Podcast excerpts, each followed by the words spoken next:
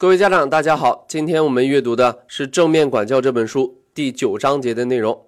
正面管教的核心理念之一就是，孩子感觉好的时候，他才能做得好。在和孩子出现矛盾冲突的时候，积极的暂停就是让孩子感觉好起来的工具。在使用积极的暂停这个工具时，我们强调的是积极，因为被动式的暂停往往是一种变相的惩罚。我们可以设想一下，假如你在工作中犯了错，你的老板停掉了你的工作，让你去想清楚自己做了什么；或者你和配偶之间产生了冲突，对方和你说：“我不喜欢你的行为，你一个星期都别想和我说话。”那么在这两种情况下，你会怎么想？你有什么样的感觉？接下来？你又会做出什么样的决定呢？你觉得自己能否有可能说：“哎呀，这么做太让我舒服了，我觉得太有帮助了，这太鼓舞人了，我马上就按你说的去做。”很显然是不可能的。既然这种做法对大人来说既不尊重也不奏效，那么我们有什么理由认为这样做对孩子就有效呢？父母们总是有这样疯狂的想法：如果想让孩子做得更好，首先得让他们感觉很糟糕。这个疯狂的想法会让父母反复尝试惩罚性暂停的效果，包括冷战、忽视不理、让孩子回自己的房间反省等等。这些方法最大的弊端就是使本来已经脆弱的亲子关系变得更加紧张。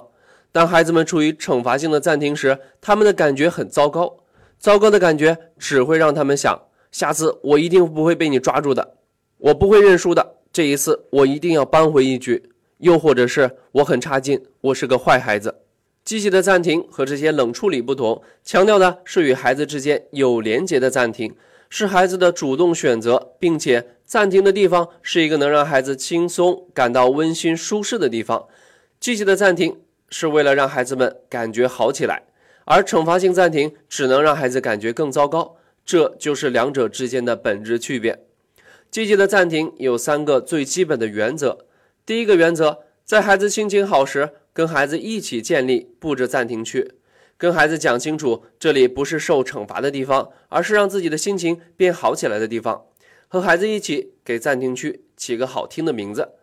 在使用积极暂停这个工具之前，父母要花时间和孩子谈谈它的好处，将冷静期的价值以及先冷静再解决问题的重要性告诉孩子，同时也要让孩子明白暂停区的存在。不是为了惩罚，更不是为了让他们感觉不好。相反，在暂停区，孩子们可以玩玩具、听音乐，可以看自己喜欢的书。父母可以和孩子一起头脑风暴，想出一个在彼此感觉都不好时能让心情好转的活动。如果觉得“暂停”这个词带有惩罚的意味，我们可以鼓励孩子给自己的暂停区起一个好名字，比如“太空舱”“外婆的家”等等温馨可爱的名字。这里提示一点。请让孩子按照自己的意愿选择布置装饰自己的暂停区。父母不要对孩子的暂停区做点评，指导孩子如何去布置。如果孩子不想这样做，那么请给孩子一点时间。第二个原则：当和孩子产生矛盾和冲突时，尝试邀请孩子去暂停区，而不是命令。当你的情绪激动、心情沮丧时，请去自己的暂停区，为孩子做出使用积极暂停的榜样。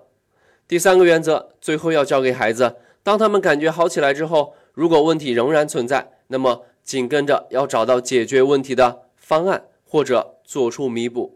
最后分享一个积极暂停的实例：一个五岁的孩子晚上睡觉的时候，突然要求妈妈给他讲一本从小朋友家借来的故事书，而那本故事书早已经归还了。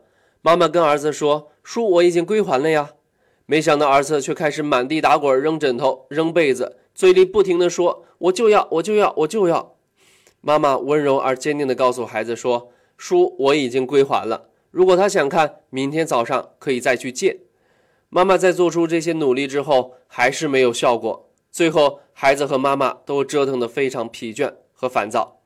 就在妈妈忍不住要生气，孩子也特别沮丧的时候，妈妈想到了积极暂停这个方法。